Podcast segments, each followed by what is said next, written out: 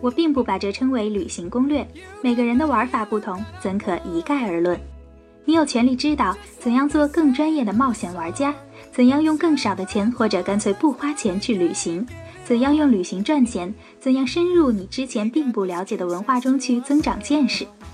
欢迎你加入旅人社群，我将为你打开一个新世界。本节目由热心肠、专业、深度解读世界的旅人社群和喜马拉雅联合播出。Hello，大家好，我是每周二和每周六都与你见面的安雅。我们的系列视频节目《西藏纪年》已经开播了，大家可以在优酷、腾讯、爱奇艺、乐视、A 站、B 站搜索《西藏纪年》或者“旅人社群”就能够收看哦。今天呢，我们就一起来看看西藏背后的远古文化。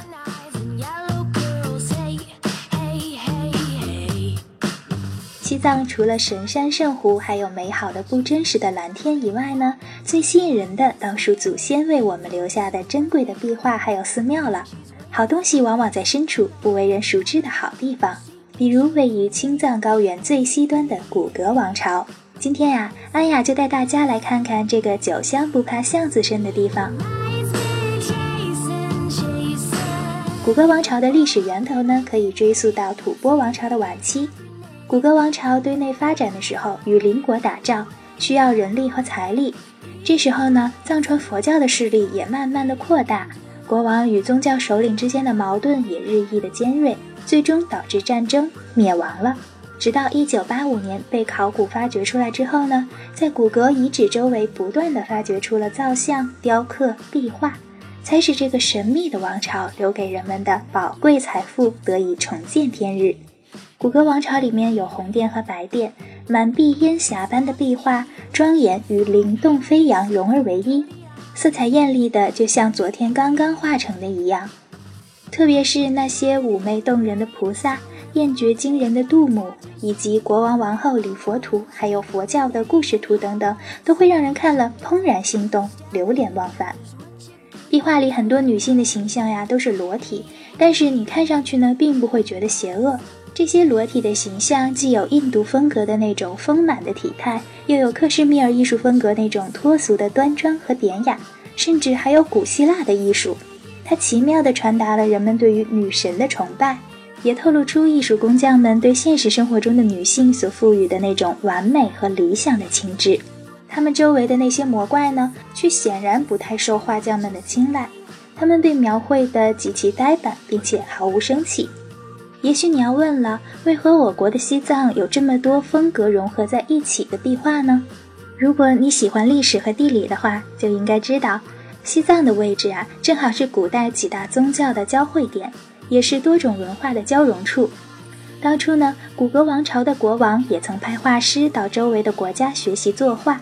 等到那些画师学成归来的时候，已经是耄耋老人了。他们把自己的毕生所学全部都献给了藏北高原，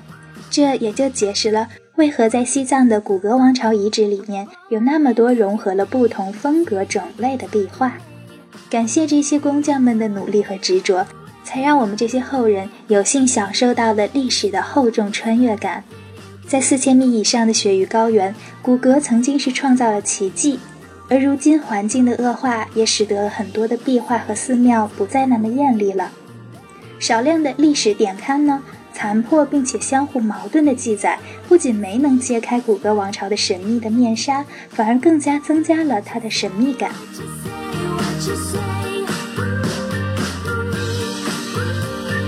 古老的古格就像一座巨大的迷宫，将西藏西部众多的秘密深锁在其中。如果想更深一步的了解古格王朝，欣赏那些绝美艳丽的壁画和寺庙，请收看旅人社群的视频节目《西藏纪年》。大家在优酷、搜狐、爱奇艺、乐视、A 站、B 站搜索《西藏纪年》或者“旅人社群”就能够收看了。为何我们的这个系列节目取名叫《西藏纪年》呢？因为十二年为一小轮，也称为一季；六十年为一大轮，也称为一甲子。我们的嘉宾跟西藏的情缘为十二年，正好是一季，就让他们带你穿越古今，感受西藏背后的魅力吧。千万不要说去转过山、看过桃花，就以为你去过了西藏。不了解当地的文化，不觉得枉费了这趟旅程吗？文化真的是博大精深呢。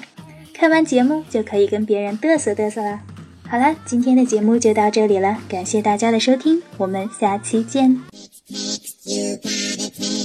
除了旅人社群电台，微信公共账号也可以搜索到我们，在那里有一群最懂生活的海外旅行玩家，用全新的视角探索世界的每一个角落，让一成不变的生活变得精彩。只要动动手指，在微信公共账号搜索“旅人社群”加关注就可以了，众多旅行家和好玩的活动等着你。